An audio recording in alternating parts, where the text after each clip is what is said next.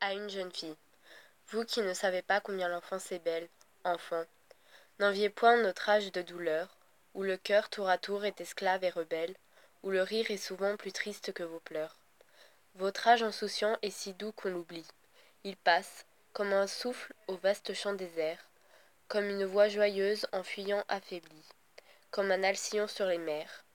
Oh ne vous hâtez point de mûrir vos pensées. Jouissez du matin jouissez du printemps vos heures sont des fleurs l'une à l'autre enlacées. Ne les effeuillez pas plus vite que le temps. Laissez venir les ans. Le destin vous dévoue comme nous au regret à la fausse amitié à ces mots sans espoir que l'orgueil désavoue à ces plaisirs qui font pitié.